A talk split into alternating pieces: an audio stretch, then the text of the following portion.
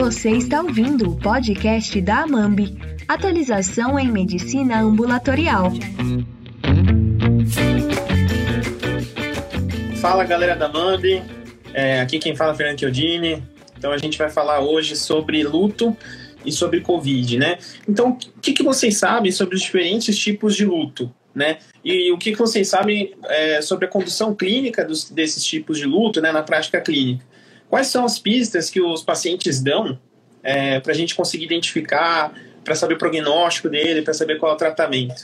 Então, hoje, o Dr. Cláudio Gaspar, médico psiquiatra formado pela Escola Paulista de Medicina, a gente vai tirar, passar régua nessas dúvidas aqui, é, nesse tema tão importante que atualmente, né, na, nessa é, na época do Covid, está ganhando muita força, né? Que a gente está vendo bastante na, na, nas consultas, né?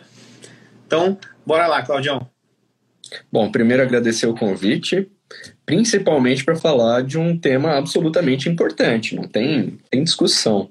Né? Eu acho que para vocês clínicos deve ser um desafio diário enfrentar todas essas complicações do luto e o luto, particularmente das, dos estressores psicossociais, é um que desperta na contra-transferência, então no atendimento, os sentimentos do profissional de saúde quando está ali com o paciente desperta muita coisa.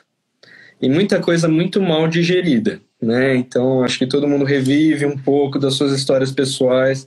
É um momento que gera muita dificuldade no contato com o paciente. Eu lembro, eu na faculdade de medicina, é, na escola de medicina, é, tinha muita dificuldade quando é, comunicar um falecimento ou um paciente que chegava, por mais que fosse uma clínica, sei lá, urologia, qualquer outra coisa assim, e trazia, perdia alguém, é, é muito difícil de lidar. Então, 500 mil mortos, foi isso que a gente atingiu já?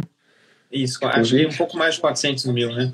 Tá. Falando sobre isso, é, é, agora que você falou, até lembrei, assim, é, nas consultas do dia a dia, assim, a gente acaba, mais ou menos a cada uns 10, 15 pacientes, assim, a gente acaba tendo sempre um ou dois que viram e falam, nossa, doutor, meu, meu ente querido, seja pai, mãe, irmão, filho, morreu, entendeu, por causa do Covid ou de outra coisa, mas atualmente principalmente Covid, ou a gente, paciente que falta na consulta, a gente vai entrar em contato para saber, é, falecimento, né? A gente acaba nem na consulta às vezes nem abordando isso, né? A gente vai direto pro pro foco, né, que é a queixa clínica principal, às vezes é um ambulatório cheio de uma determinada especialidade e acaba esquecendo, né, de, de abordar esse assunto tão importante, né, e é algo super prevalente, né, é, eu estava vendo aqui um, um, estudo que lançou no, no Lancet, que foi em 6 de abril, que ele viu 236 mil pacientes. É, ele viu esses, todos esses pacientes, ele traçou uma coorte para ver a, a, prevalência de transtornos neuropsiquiátricos, né? É, e assim, um, um, negócio muito interessante que eu vi foi que a prevalência de qualquer tipo de alteração de humor, seja é, depressão, seja luto, seja qual, qualquer, qualquer coisa que entra nos transtornos de humor, a prevalência foi de 4%. Então, se a gente traçar uma. Se a gente pegar essa corte e transferir para o Brasil, mais ou menos, então vai dar um pouco mais de 400 mil falecidos de Covid, vai dar 16 mil pacientes que estão em luto, que estão em transtorno de humor, é, seja qualquer ele for. Então, esses pacientes, eles existem, então a gente precisa identificar eles e precisa saber tratar eles, está é, tá, tá aumentando muito, né, esse número de pacientes. Uhum. É, eu acho que a primeira coisa é tentar diferenciar quais são os tipos de luto.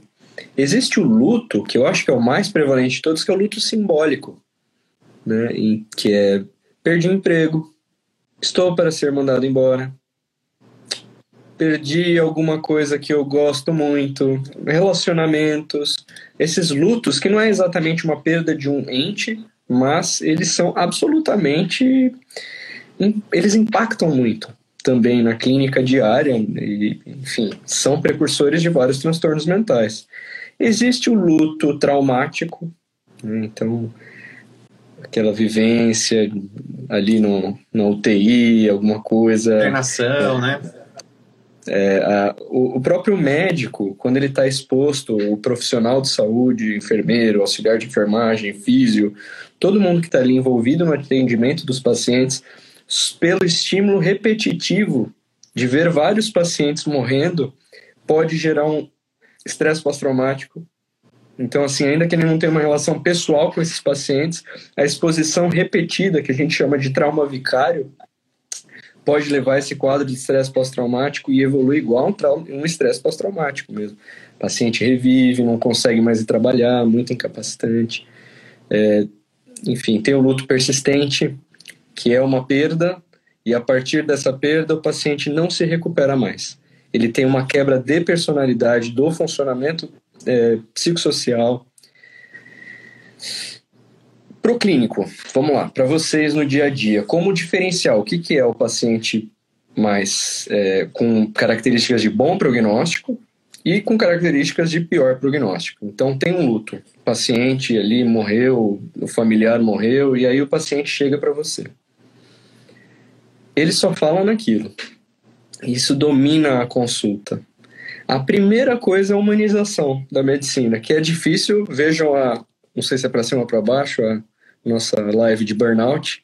É difícil, muito, é muito difícil no momento de burnout. Os profissionais também totalmente esgotados e ali descer o nível e vir para a humanização. Muitas vezes, a única coisa que o paciente precisa é falar. E o, o médico é o cuidador.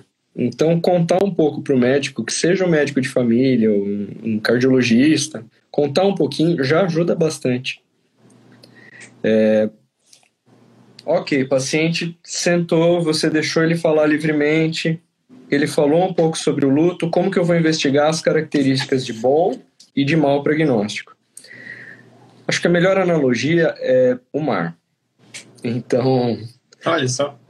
O luto vem em ondas. Você perde alguém, é uma onda muito forte, e aí passa. E aí depois de um momento você começa a vir e vão vindo várias ondas. Só que essas ondas são de lembranças. Nossa, teve aquele dia que isso aconteceu. Pode ter um pouco de raiva, pode ter aqueles estágios do luto que depois eu vou passar. Mas vem ondas e a tendência desse mar é ir cada vez mais acalmando. Então a frequência dessas ondas vai diminuindo e a intensidade dessas ondas vai diminuindo. Esse é o luto fisiológico, vamos dizer assim. Gostei muito dessa analogia, muito legal. O luto patológico já vai ser diferente. Essas ondas que vêm, então esses pensamentos que vêm, eles não são sentimentos de saudade, cenas com o falecido, são pensamentos de culpa. O que eu deixei, o que eu deveria ter feito. Não fui suficiente. A pessoa se sente inútil. A pessoa sente que deveria. É, enfim, que poderia ter feito muito mais. Ela se sente culpada pelo falecimento. Ela se sente culpada por não ter dado a atenção devida. E aí fica vindo. Fica vindo esse tipo de pensamentos de culpa, inutilidade e menos-valia. Entendi. São muito diferentes esses pensamentos que vão predominando. Esses pacientes que o pensamento, na hora que você está conversando, aparecem mais, de novo, culpa, inutilidade e menos-valia,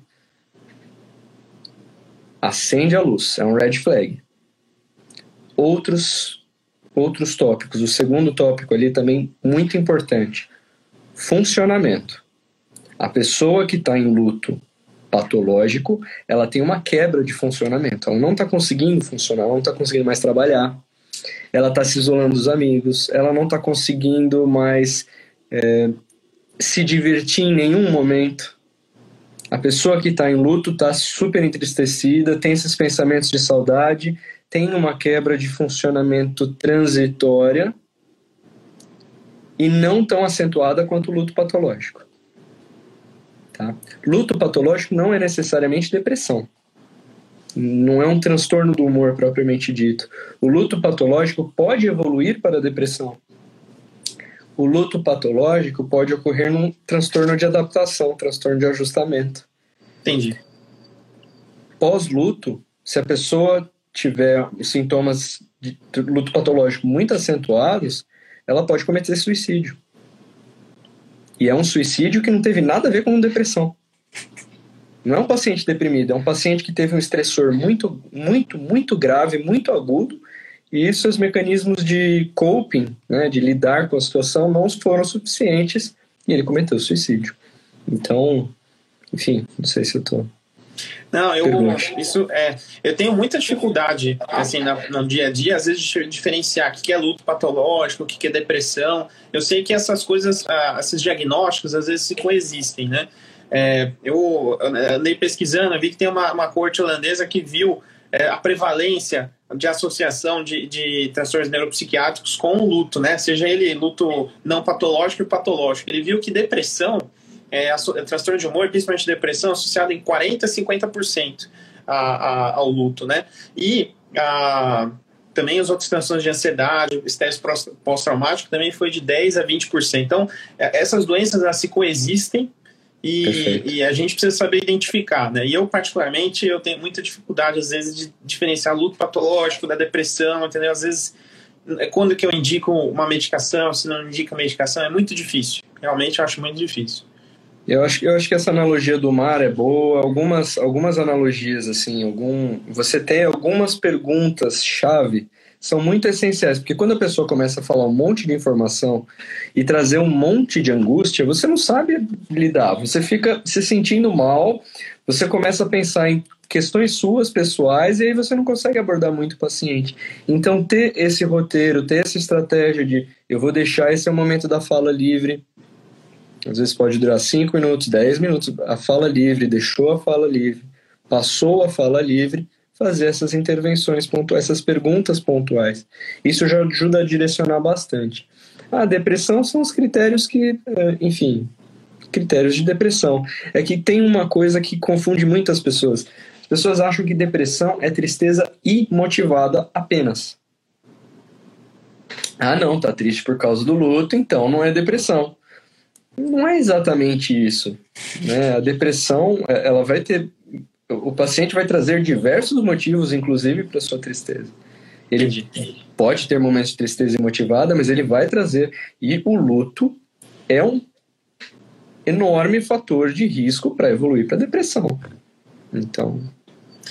E é normal no, no, no luto a gente ter o sentimento de culpa, assim, que nem depressão ou não? Então, esse é o luto mais patológico.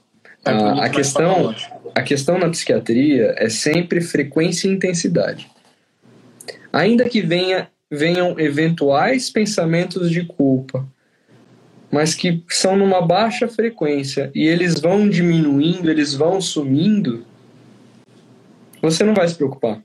Entendi. Pensamentos de culpa que estão vindo numa alta frequência. Então, o tempo todo está vindo pensamento de culpa. E numa alta intensidade, quando vem a pensamento de culpa, é muita culpa. Você vai se preocupar. Então, o segredo é ver a periodicidade dos sintomas, para ver se eles estão é, passando, melhorando ou se vai ficando, né? Esse é o segredo. Então. Frequência então. e intensidade. Frequência, Frequência intensidade. é a periodicidade, mas tem a intensidade também. Quantas vezes vem e quão forte nas horas que vem, ele é. Entendi. Entendeu? Muito bom. E como que a gente começa a tratar o luto? Seja o luto patológico, o luto não patológico, sem introduzir remédio, né, medicação, como que a gente faz isso? Uhum. A primeira coisa é diferenciar. Já evoluiu para um quadro de transtorno é, de é, estresse agudo ou de estresse agudo não. Já evoluiu para um quadro de transtorno de adaptação ou para um quadro de depressão? Aí eu vou pensar no fluxograma de tratamento de cada um desses transtornos. É, acho que vale falar do, do transtorno de adaptação. O transtorno de adaptação é isso assim são reações são sintomas pontuais é, perante um estressor que não tem tempo suficiente para ser depressão, que é duas semanas ou mais, e que, enfim, estão muito, muito relacionados ao estressor, tá? Então, esse é um dos grandes problemas. Transtorno de adaptação, transtorno de ajustamento mata muito. É uma causa importante de suicídio. Então, nesse momento, é sempre importante o paciente em luto você avaliar a ideação suicida qualquer luto que seja, ela tem característica mais de luto fisiológico, mas tem ideação suicida?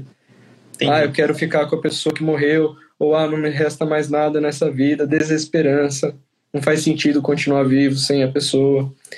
É, tendo um risco de suicídio, encaminhar para serviço psiquiátrico. Essa é a primeira coisa. Não, não tem risco de suicídio. É um luto patológico, mas ainda não é um quadro depressivo, é um luto mais fisiológico. Psicoterapia de suporte. Então é enviar, é enviar, é encaminhar um paciente para um quadro, um tratamento de suporte.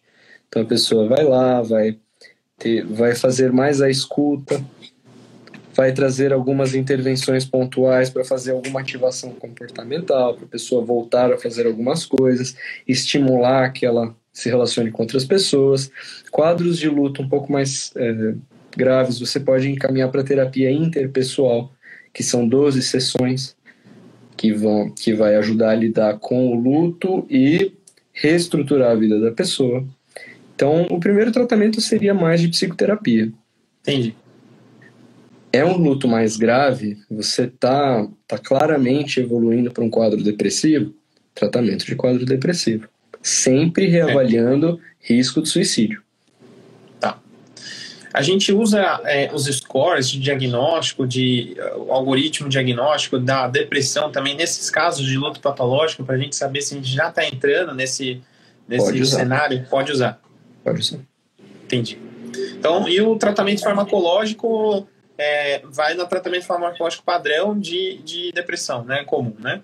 Seria Às vezes o, a depressão pode ser psicótica. Então você vê que o paciente já tem um delírio de ruína, que é isso, ah, tá tudo, né, tudo dando errado, ele é totalmente desesperançoso, um delírio nihilista, então assim, não vê sentido nenhum na vida, vivemos para quê? Quando o paciente está com conteúdo de fala muito, muito, muito delirante, a ideia é entrar com antidepressivo e antipsicótico. Entendi. Então, então, se tem sintoma psicótico, a gente reavalia entrar já com antipsicótico. É, se primeira Antidepressivo geração, e antipsicótico. Entendi. Segunda geração, né? E segunda geração. Ideal segunda geração. Tem alguma preferência por algum em específico, assim, da sua prática clínica? Olha, a gente usa muito risperidona, dose baixa, para, enfim, depressão psicótica nesse contexto. Pode-se usar olanzapina, mas olanzapina, enfim, para um cardiologista é horrível de ouvir, né? É ruim. Para os próprios psiquiatras, a gente fica muito tenso quando tem que dar olanzapina, mas às vezes é o melhor antidepressivo que tem. É, antidepressivo, uhum. antipsicótico que nós temos. Né? A quetiapina, que clínico acaba usando bastante, a gente também usa muito. Para ela ter uma dose antipsicótica, a gente vai falar de 500 miligramas para cima. Nossa. Geral, é, então, 25 de quetiapina, você fala, ah, estou prescrevendo um antipsicótico. É mais um tá. sedativo, né? é, é sedativo, ali até 150, 200 miligramas, ele é um serotoninérgico, né? Então ele vai ser antidepressivo. Muito bem. É, acho que são, são opções boas, assim, aripiprazol. Puxando um pouco para minha parte, só lembrando, né, prescrevendo antipsicótico, lembrada, principalmente segunda geração, lembrado, rastreio de síndrome metabólica, né, ver se o paciente ele tem risco, né, então é, tratar um pouco mais agressivamente. Só que nesse cenário é complicado, que às vezes o paciente ele, nem, ele não tem insight da doença, às vezes ele não tem. É, não está afim de se tratar, né? Então, às vezes, a gente tem que focar primeiro no primeiro problema. Às vezes, o paciente chega tá com depressão, hipertensão, diabetes, tudo, puta, aí focar na, na, naquilo que é mais grave e no que a gente vê no dia a dia é a depressão mesmo, porque é, é, se o paciente tem é, essa doença, ele acaba não tendo vontade, não tendo volição de, de querer tomar as medicações. É, é sabido assim que nesse estudo que eu falei dessa corte holandesa ele viu é, ele viu também uma associação de aumento de mortalidade nesses pacientes com, com luto tá? No, nos pacientes com luto tem um aumento de 10 a 12% de mortalidade. Nossa, é, é, alto, né? é bastante. E, curiosamente, puxando a parte da cardiologia aqui, tem um aumento de 20, pode ter um aumento de até 21% de infarto agudo do miocárdio, até por evento estressor. É, na prática clínica, que a gente vê? Né, o paciente que está desmotivado a se tratar pela principalmente atualmente, né, pela época do Covid, pela perda do ente querido, nesse momento de luto, é, ou o que a gente costuma ver também é, são familiares, né? Por exemplo, esposo, principalmente esposo, né? Que a esposa faleceu, cuidava da saúde do, do, do esposo, né? É, tinha acesso a todas as medicações, dava os remédios para ele, e de repente, infelizmente, ela veio a falecer e aí ele não se cuida, não lembra do que toma, né? Então ele não tem mais vontade. Então a gente vê essas duas, duas partes, né? E acaba que às vezes a gente tenta tratar, fica insistindo, né, de tratar hipertensão, diabetes, colesterol, tratar o infarto, essas coisas, esquece às vezes a coisa mais importante, né, que é você tratar a, a o que está mais incomodando o paciente, que está impedindo dele de fazer o resto, né? Que é a depressão. E nesse caso, é o suporte psicossocial.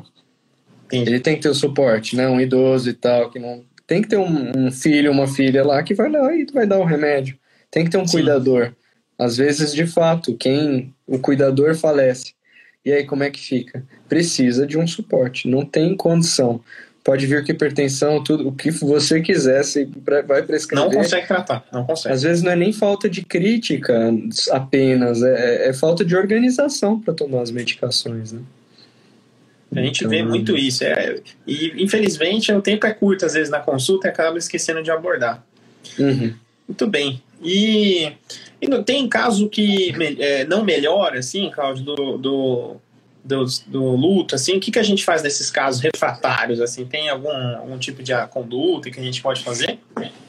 Ao psiquiatra. Ao psiquiatra. E mesmo o psiquiatra então, tem muita isso, dificuldade. Essa parte que você tocou é muito importante, assim, quando que a gente tem que encaminhar esse paciente, lógico, né? Se tiver acesso, se o seu local, se o seu paciente conseguir ter acesso ao, ao médico psiquiatra, sempre é importante encaminhar ele, né, para tratar de, de, da doença com especialista, claro. Mas a gente sabe, conhece aí a, a realidade brasileira e sabe que isso às vezes é muito difícil, né? Então, qual que é, onde que é o ponto que você fala, preciso encaminhar esse paciente para o médico psiquiatra? Se a cada luto encaminhar para o médico psiquiatra até conseguir a vaga, né, do SUS, como a gente sabe, já já se resolveu espontaneamente. Entendi. Então, cabe muito saber diferenciar. Isso aqui é um luto que está evoluindo mal, um luto mais maligno, patológico, precisa ficar de olho, ou já abriu um franco quadro depressivo, ou tem risco de suicídio risco de suicídio é muito importante avaliar nesses pacientes. Tem risco de suicídio, é emergência psiquiátrica na hora. Qualquer, seja uhum. qualquer o grau de, de risco de suicídio, né? Não, evidentemente não qualquer o grau, mas assim, se tiver alguma insegurança na estratificação de risco de suicídio, encaminha. Agora, se for um baixo risco de suicídio e você tem essa confiança de baixo risco de suicídio, com suporte social em caminho para tratar, é, internação domiciliar e vigilância né, de familiares, trazer a emergência se necessário. O paciente, então, tem um suporte social e tem um baixo risco, tudo bem ele acompanhar, é, fazer um acompanhamento bem frequente até resolver esse risco, baixo risco de suicídio. Agora, tem um moderado risco de suicídio tem um alto risco de suicídio, eu não encaminharia um serviço de emergência psiquiátrica. Eu acho que a gente pode até falar sobre risco de suicídio outro dia. Sim, sem dúvida. Né? Que então, é um então- capítulo à parte. Então tá joia. Claudião, mais algum tipo de luto assim que a gente deixou de escapar para comentar? Pensando. Ah, o, o, o luto complexo, né? luto persistente, traumático relacionado a eventos de estresse pós-traumático, um atropelamento, alguma coisa, um, tomar um tiro num assalto. É, isso tem um risco de gerar um estresse pós-traumático e esses pacientes com estresse pós-traumático e luto, eles podem evoluir depois de se cronificar por bastante tempo, dois anos, enfim, os critérios de luto complexo é, persistente não são ainda não estão tão bem definidos, é uma condição de estudos posteriores, é, esses pacientes têm muito um prognóstico muito ruim, porque é uma mudança no perfil de personalidade mesmo. É, Entendi. De enfrentamento, de funcionamento psicossocial, é muito difícil a recuperação. Entendi. Então, centros de especialista mesmo. É, respondendo aqui a pergunta, tem um, um, um, colega aqui que perguntou, o Heitor perguntou, no primeiro momento do luto fisiológico, né, seria normal o sentimento de culpa? E o que, o que poderia ser feito de diferente? É, e no segundo, terceiro momento, é, quando que você devia se preocupar com esse sentimento de culpa? Uhum. Tem aqueles estágios que são bem teóricos de, de Ross, né? Que é negação. Então, ocorreu o luto, ou está na iminência de ocorrer o luto, e a pessoa não entra em contato, né? não acha que vai acontecer, ela, ela faz outras coisas, ela vai falar, né? enfim, vai cuidar do seu trabalho, ela, ela entra em negação, ela não entra em contato com o fato de que vai existir ou ocorreu o luto. Então, da negação vai para, teoricamente, né, pode ir para raiva, aí a pessoa fica com muita raiva, não quer, é, xinga Deus, não faz sentido a vida, fica bravo com tudo, bravo com os médicos, sobra para os médicos, depois a barganha. Então começa a fazer promessas, não só de cunho religioso, assim, várias promessas, algumas coisas de pensamento mágico. Depois uma fase de depressão, que depressão, não é transtorno depressivo maior, é uma depressão. E por fim, aceitação. Então, se a gente for pensar, esses estágios dificilmente ocorrem nessa ordem e você consegue. É, eles vão ocorrendo juntos. Cabe identificar um pouco o paciente está em qual estágio, qual é, a intensidade dos sintomas nesse período e qual, de novo, a frequência e intensidade. Quantas vezes vem esse pensamento de culpa durante o dia e quão intenso é esse pensamento de culpa? É, putz, eu podia ter feito diferente. Não, não, mas não. Pensando bem, eu não, não, não podia ter feito diferente. Então você vê, veio um pensamento, você foi lá, você reformulou, repensou, e isso a terapia vai ajudar você a fazer, e aí você fala: não, isso aqui é irreal. Luto patológico, veio o pensamento de culpa, a culpa é minha que aconteceu isso, eu devia ter falado antes que tinha que eu suspeitava que estava com, com câncer, porque teve um dia que eu vi que eh, tropeçou e aquilo lá já era o tumor cerebral e eu demorei para falar se eu, se eu tivesse falado. Então, assim, você vê a, a, amplitude, a, intensa, a, a intensidade desse pensamento é muito maior. Entendi. Então, a mensagem é frequência e intensidade, então, dos sintomas, sempre, né? Sempre, Gostei muito sempre. dessa analogia do, do mar, achei muito legal. Muito legal mesmo. Claudião, aprendi muito com você aqui, viu? Muita discussão muito rica aqui, viu? Com, com você. Realmente, agora, para mim, pessoalmente, vai ficar mais fácil, assim, saber ah, que a, bom, que bom, que a bom. diferença do, do, de luto, assim, depressão. Muito obrigado por, por Cláudio aí, por dar essa brilhante aula. Boa noite, tudo de bom pra vocês. Até Boa noite a todos. Obrigado, Fernando.